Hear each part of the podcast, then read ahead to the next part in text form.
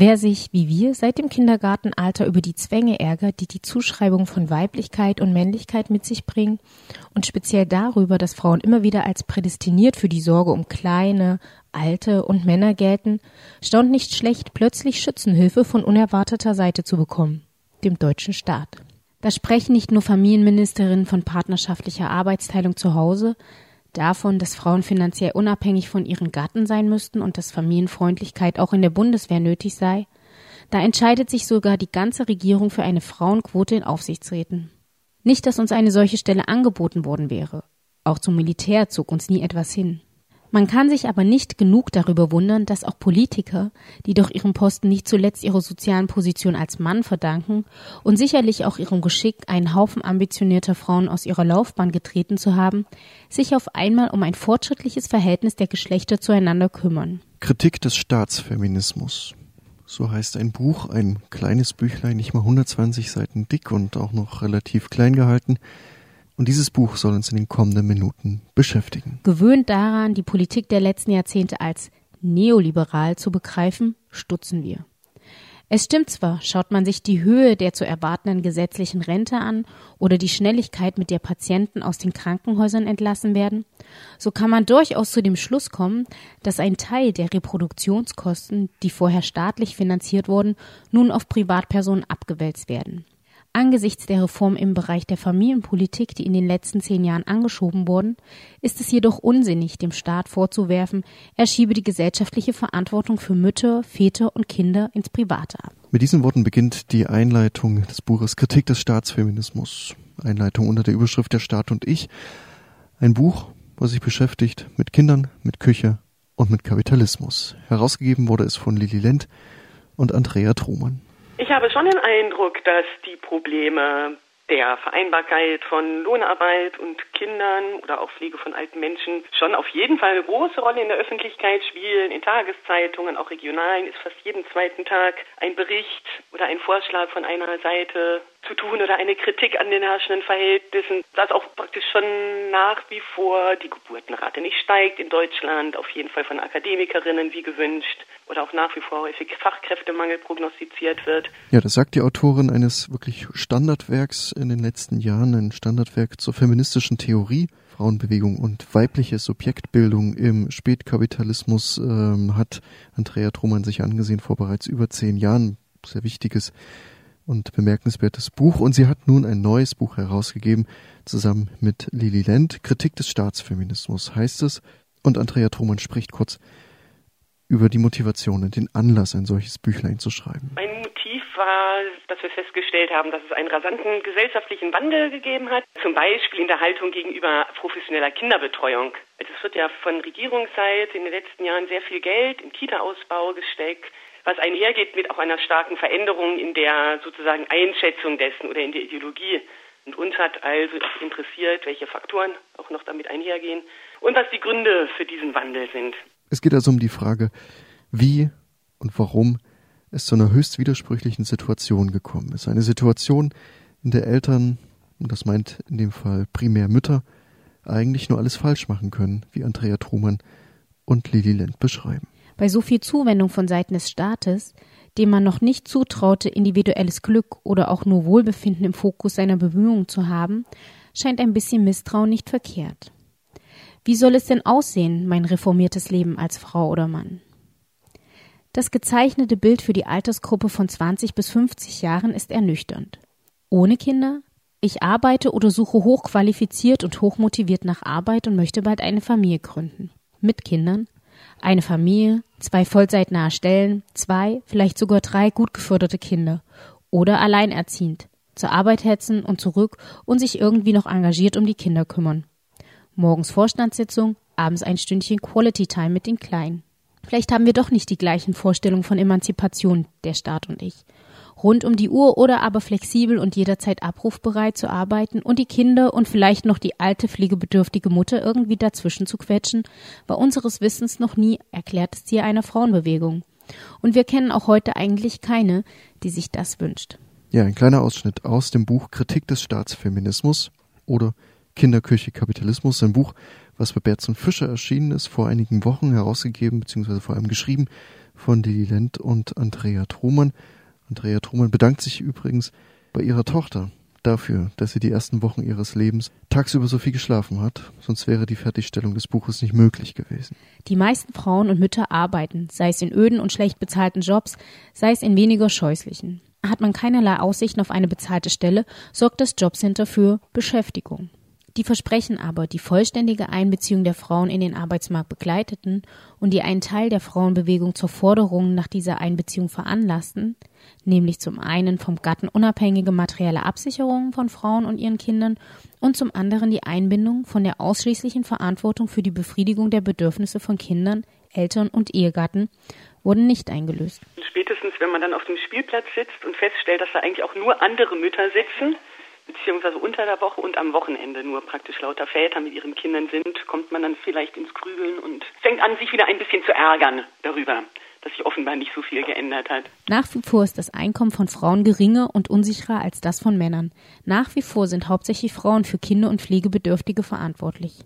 Dabei geht die Selbstverständlichkeit, mit der von Frauen mittlerweile erwartet wird, sich nach der Geburt eines Kindes schnellstmöglich eine Lohnarbeit zu suchen, einher mit der verbreiteten Überzeugung, dass die ausschließliche Konzentration der Mutter auf ihr Kind von der Zeugung bis in die ersten Lebensjahre für dessen Wohlbefinden und zukünftigen gesellschaftlichen Erfolg unerlässlich sei. Eine Haltung, die permanente Verfügbarkeit voraussetzt und der man sich schlecht entziehen kann, ohne von anderen oder vor sich selbst als Rabenmutter dazustehen.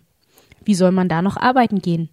Nicht zu arbeiten geht aber auch nicht. Ganz grundsätzlich kann man noch sagen, dass eben bei Lohnarbeit die Arbeitgeber natürlich Interesse daran haben, dass ihre Arbeitskräfte ständig verfügbar sind oder so weit wie möglich, so wenig wie möglich beeinträchtigt und eben auch nicht ständig zu Hause bleiben, wenn die Kinder krank sind oder eben später kommen, wenn die Kinder noch ein bisschen mehr Zeit brauchen morgens oder auch abends, wo ich schon mal denken würde, prinzipiell passt das eben nicht so ganz großartig zusammen kleine Kinder zu betreuen oder auch sehr alte Menschen zu pflegen und eine doch recht strikte Lohnarbeit, die auch alle Kraft der Arbeitskräfte verlangt. Kritik des Staatsfeminismus. Ich habe den Titel schon häufiger erwähnt, ein Buch von Lili Lent und Andrea Trumann.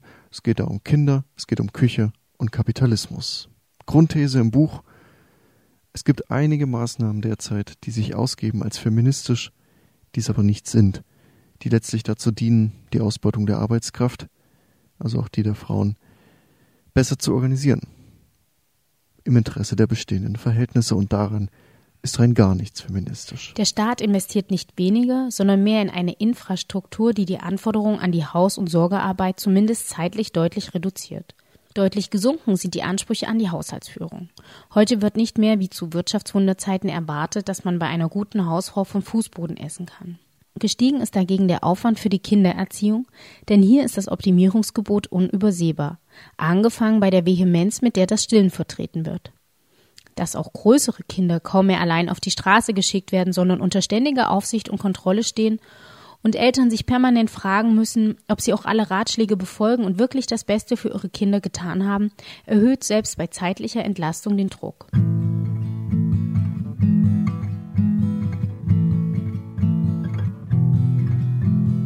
First thing on our list of things to do is to wake up right next to you. Second thing that we have planned is to kiss both of your hands. Third thing that we'll do today is look you in the eye and say, I love you, sweet baby, I love you, sweet baby, I love you more than anything.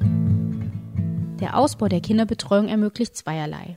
Der staatliche Einfluss auf die Erziehung der Jüngsten wächst und viel mehr Mütter als zuvor können einer Arbeit nachgehen, die in Form von Minijobs und Teilzeitarbeit in den letzten 15 Jahren erst geschaffen wurde. So dürfte unter Kosten-Nutzen-Gesichtspunkten zumindest ein Teil der Gelder, die in die Familienpolitik fließen, als Steuern wieder eingebracht werden. Das Unbehagen an den Arbeits- und Familienverhältnissen ist nicht nur in feministischen Zusammenhängen verbreitet und hauptsächlich der Tatsache geschuldet, dass Lohnarbeit und das Aufziehen von Kindern sowie die Betreuung von Pflegebedürftigen innerhalb der Kleinfamilie nur in den seltensten Fällen zusammenpassen, selbst wenn man nur eine Halbtagsstelle hat. Da heute fast alle arbeiten müssen, wenn sie über die Runden kommen wollen, kennt ein Großteil der Bevölkerung das Gefühl der Überforderung. Entweder entscheidet man sich also gegen ein Kind oder nimmt den Stress in Kauf.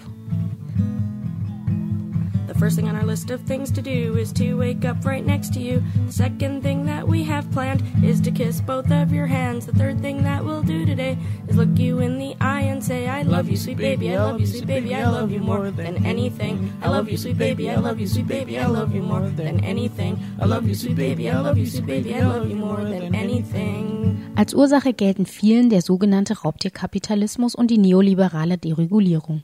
Weder das Modell Kleinfamilie, heute oft zur Alleinerziehenden geschrumpft, noch die Lohnarbeit als solche werden in Frage gestellt. Die Familie, Blutsverwandtschaft. Zumindest darauf beruht sie ja, die Verbindung von mehreren Generationen. Die Familie ist in der bürgerlich-kapitalistischen Gesellschaft vielleicht durch zwei Momente geprägt. Auf der einen Seite die Enklave, der Raum, der Schutzraum, in dem zwischenmenschliche Beziehungen ganz anders realisiert sind, ganz anders als die übrigen durch kapitalistische Denkweise geordneten Verbindungen. Als solche Enklave, als Mini-Enklave kann sie vielleicht tatsächlich diesen Schutzraum bedeuten. Auf der anderen Seite war Familie immer eine ganz hierarchisch strukturierte Gemeinschaft im Kleinen. Also die Voraussetzung dafür, dass eben das reproduziert wird, wovor sie eigentlich schützen will. Und im schlimmsten Fall ziemlich autoritär. Die Familie besorgt also die Reproduktion der menschlichen Gesellschaft, und zwar genau so, wie sie das gesellschaftliche Leben erfordert.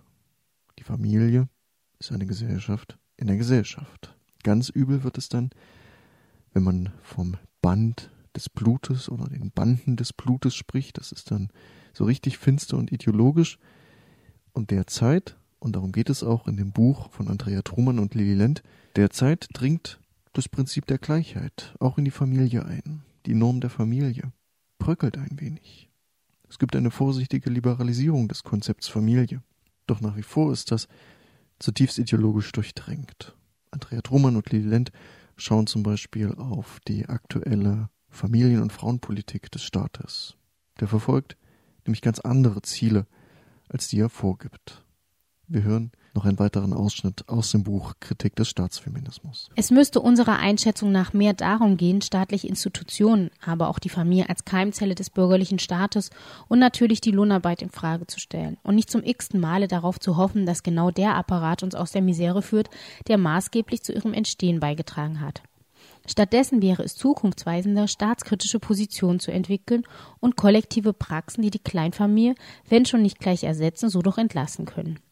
Eine Voraussetzung dafür wäre, die vorherrschende Mutterideologie fundamental in Frage zu stellen.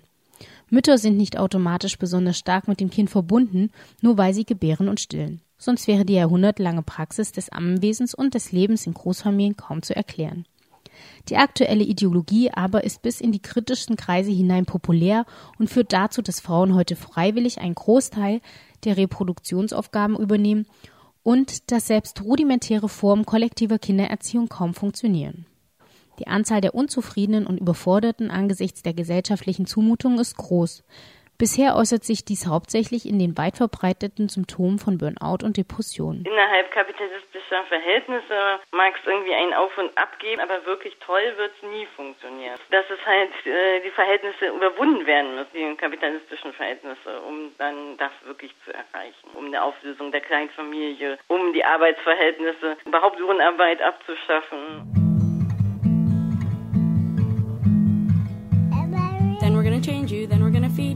Play peekaboo, then we're gonna read to you, then you'll have more milk and we'll have some water and we'll smile at you and tell you we're so glad that you're our daughter. Then you'll fall asleep on daddy's lap, we'll watch MacGyver while you take a nap. When you wake up, we have more plans, say good morning baby and kiss your hands. Then you're gonna make a pee in your little green potty. Then we're gonna eat our lunch, mash avocados for you to munch. Then you're gonna nurse again, then we're gonna call our friends. Then we'll dump out all your toys, sing and dance and make some noise. Then we're gonna take a walk down the street the park. We'll play on the seesaw, play on the slide. You'll get tired and rub your eyes. Then we'll go home from our nursing and sleeping, bouncing and nursing and waking and peeing, crawling and bouncing and dancing and eating, nursing and peeing and kisses and seeing. You're an amazing human being. You're an amazing human being. You're an amazing human being. You're an amazing human being. Then we'll all cuddle in our bed. You'll nurse to sleep. We'll kiss your head. Good night, sweet baby. I love you, sweet baby. I love you more than anything. Good night, sweet baby. I love you, sweet baby. I love you more than anything. thing.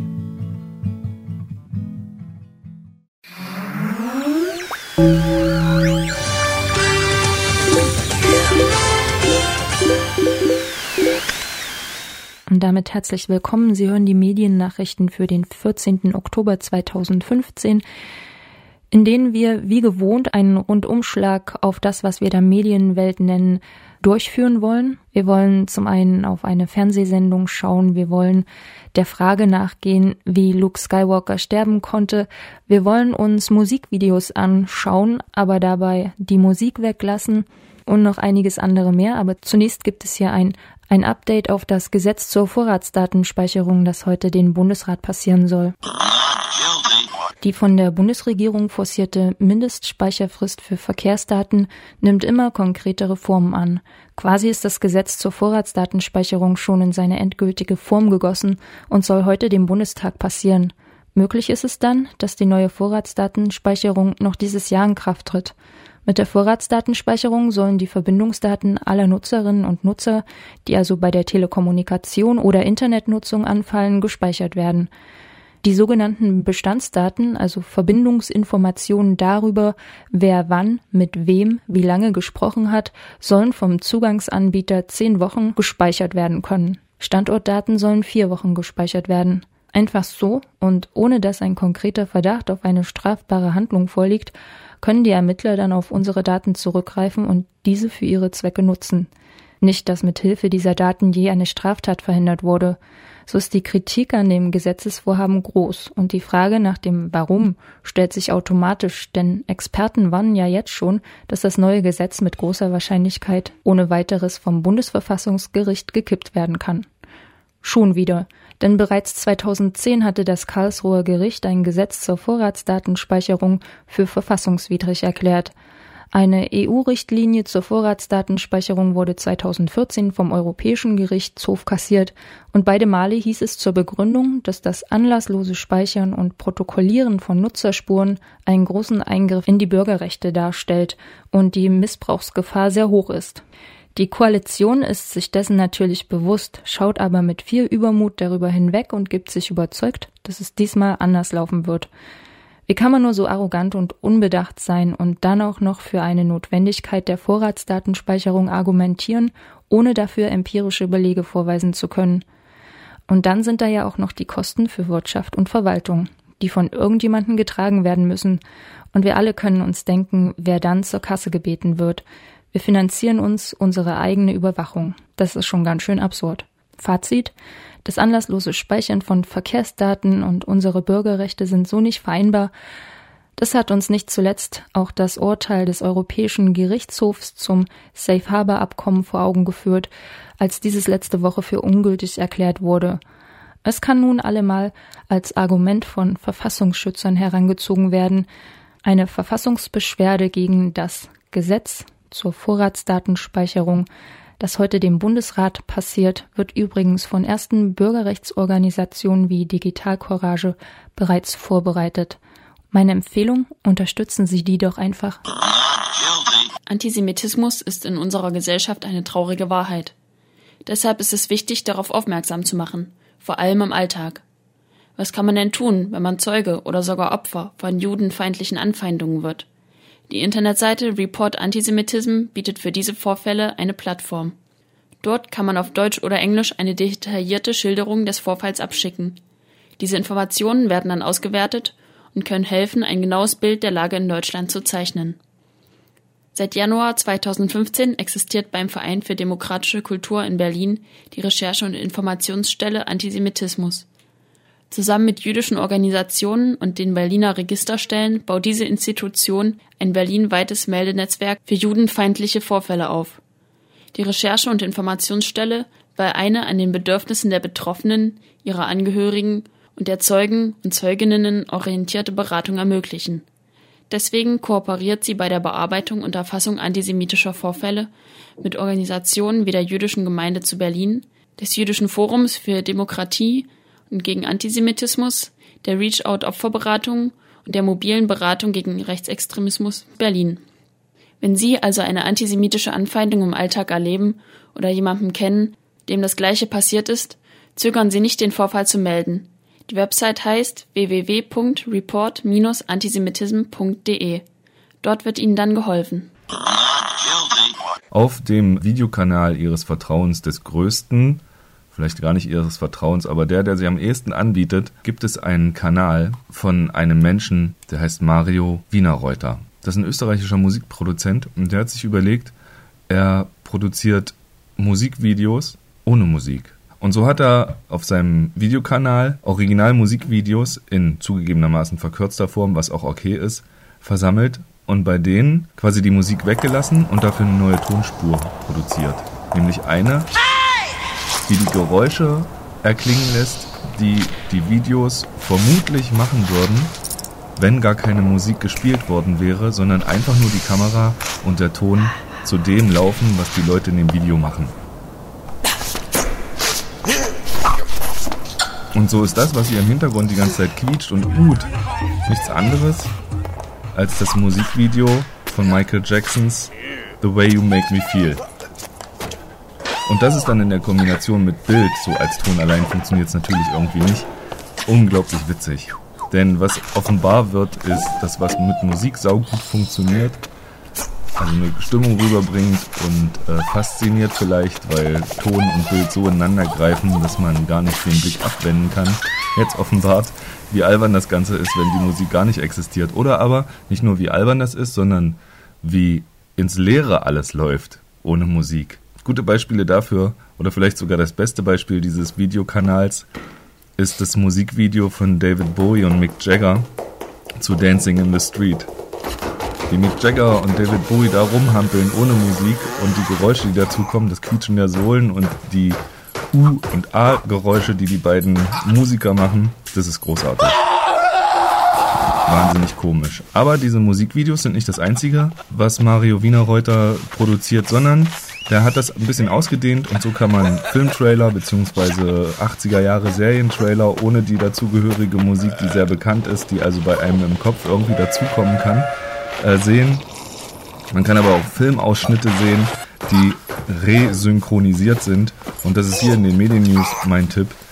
Schauen Sie sich mal an, was der Musikproduzent Mario Wienerreuter unter Musicless Music Videos veröffentlicht und lenken Sie sich von Ihrem harten Tagwerk ein bis vier Minuten ab. Die Bee Gees sind auch toll. Oder aber die sprachlose Ansprache des aktuellen Papstes oder aber Wladimir Putin, wie er im Präsidentenpalast eine Rede ohne Worte hält. Das sind alles ausgesprochen lustige Momente. Und eine pupsende Rihanna in der Badewanne gibt's auch noch.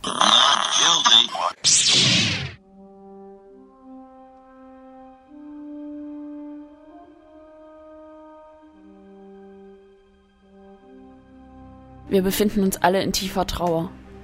Ein großer Held ist von uns gegangen. Wir haben uns mit ihm gefreut und mit ihm gelitten, ihn auf seinen Abenteuern begleitet. Er war ein geliebter Freund, Bruder, Sohn und Weltraumpilot. Er hat Großes vollbracht, er hat den Todesstern zerstört und den bösen Imperator besiegt. Nun ist Luke Skywalker während einer Schlacht auf dem Eisplaneten Hoth gestorben. Unachtsam beim Angriff gegen einen Stormtrooper wurde er unter den Füßen eines AT-ATs begraben. Ein so unehrenvolles Ende für einen so ehrenvollen Helden. So wird es jedenfalls in der Beta des kommenden Computerspiels Star Wars Battlefront dargestellt. Dort muss man in der Rolle eines Schützen tatenlos dabei zusehen, wie unser aller Lieblings-Tatooiner zerquetscht wird. Die Nachricht verbreitet sich in Windeseile im Internet.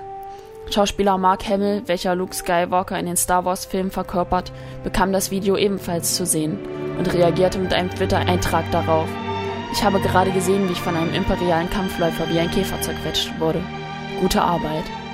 Diesen pietätslosen Kommentar kann man höchstens als Sarkasmus werten. Aber der Ablauf dieser tragischen Szene sollte uns alle stutzig machen. Die Macht ist doch stark in Luke. Wie kann er von einer sich so langsam bewegenden Kampfmaschine wie einem alterrangen Angriffstransporter überrascht werden, wenn er von einem gewöhnlichen imperialen Kämpfer eigentlich kaum abgelenkt sein dürfte? Wenn er so unfähig wäre, hätte er es doch nie geschafft, sich gegen die dunkle Seite der Macht zu behaupten. Das kann doch nicht mit rechten Dingen zugehen. Da hat sich das Entwicklerteam von Star Wars Battlefront wohl einen Spaß erlaubt. Die Todesszene kann auch eigentlich gar nicht existieren, denn das Schicksal hat etwas anderes für den Jedi-Ritter vorgesehen. Die wahre Biografie von Luke Skywalker, die man, falls man sich nicht mehr ganz genau erinnert, auf Jedipedia nachlesen kann, geht nicht mit diesen Kampfhandlungen auf Rot konform. Denn der wahre Tod von Luke Skywalker fand erst zwischen 45 und 137 Jahren nach der Schlacht von Yavin statt. Beziehungsweise sein körperliches Ende, denn zu diesem Zeitpunkt war er schon ein Jedi-Großmeister und als solcher ist sein Geist ja über die Materie haben. Das konnten wir ja schon bei Obi-Wan Kenobi und Meister Yoda beobachten. Seinem Urenkel Kate Skywalker erschien er so ab 137 nach der Schlacht von Yavin öfters während des imperialen Bürgerkriegs als Machtgeist. Sein Tod trat außerdem erst ein, als er sich als Jedi-Großmeister sowie aus dem galaktischen Geschehen zurückgezogen hatte. Zu diesem Zeitpunkt hatte er außerdem bereits eine Familie gegründet, war also sicher nicht mehr so jung wie die Version, die in Star Wars Battlefield auftritt. Und sicher hat er sich auch selbst für das Ende seines materiellen Seins entschieden und wurde nicht einfach durch einen so grotesk lächerlichen Unfall aus dem Leben gerissen.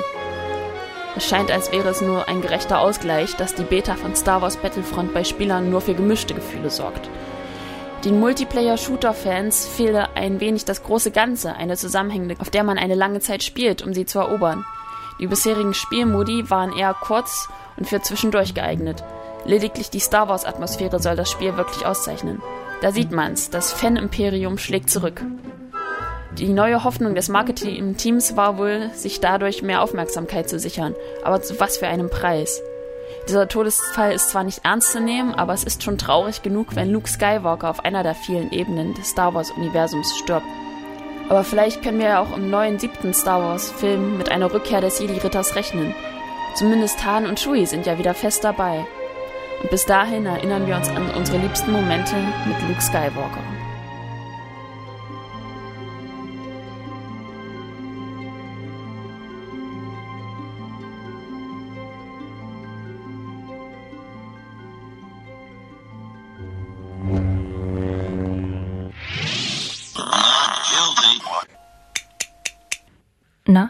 Kennen Sie das Geräusch? Es gibt nur eine Maus, die so schön mit den Augen klimpern kann. Und das macht sie seit kurzem auch auf Arabisch, Kurdisch und Dari. Die Sendung mit der Maus begeistert seit eh und je groß und klein. Und in den Zeiten, in denen viele Menschen vor Krieg und Armut auch nach Deutschland flüchten, haben sich die Produzenten der Sendung vom Westdeutschen Rundfunk überlegt, wie sie ihren Teil zu dem, was da Willkommenskultur heißt, beitragen können. Und da kam die Idee, Flüchtlingskindern und auch ihren Familien den Einstieg in unseren Alltag zu erleichtern, indem man ihnen die klassischen Lach- und Sachgeschichten in ihrer Sprache anbietet. Zur Orientierung quasi. Und da klingt es dann so, wenn uns Christoph Biemann erklärt, wieso das rohe Ei, wenn man es kocht, ganz hart wird, während die zuvor harte Kartoffel am Ende der Kochzeit ganz weich ist. Auf Arabisch klingt es dann so. بيضة وحبة بطاطا قبل الطهي تكون البطاطا جامدة. احترس كريستوف. البيضة من الداخل طرية جدا. سائلة تقريبا. لكن عندما تطهو البطاطا والبيضة س... ستصبحان أولا ساخنتين جدا. بردهما لبرهة.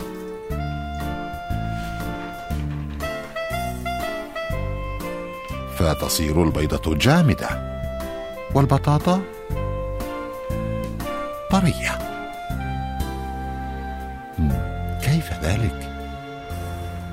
Dieser Clip und weitere sind online bei maus-international.wdr.de zu sehen. Behandelt werden auf Kinder zugeschnittene Alltagsthemen wie etwa wie überquere ich eine Straße oder warum wackeln die Milchzähne und so weiter. Naja, und dann sind da ja noch die Zeichentrickclips von Maus und Elefant, die nicht sprechen und von daher universell verstanden werden können. Neben Arabisch, Kurdisch und Dari will man bei maus-international.wdr.de dann bald auch Clips in weiteren Sprachen anbieten. Geplant sind Romani, Englisch und Französisch.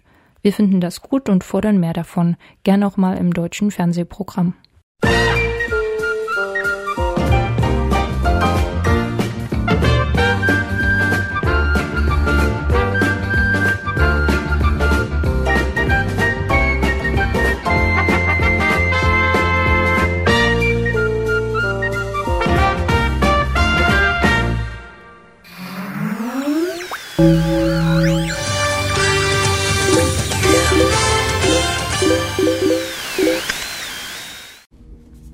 This is John from No Means No. I'm going to say this once, just so I get it right.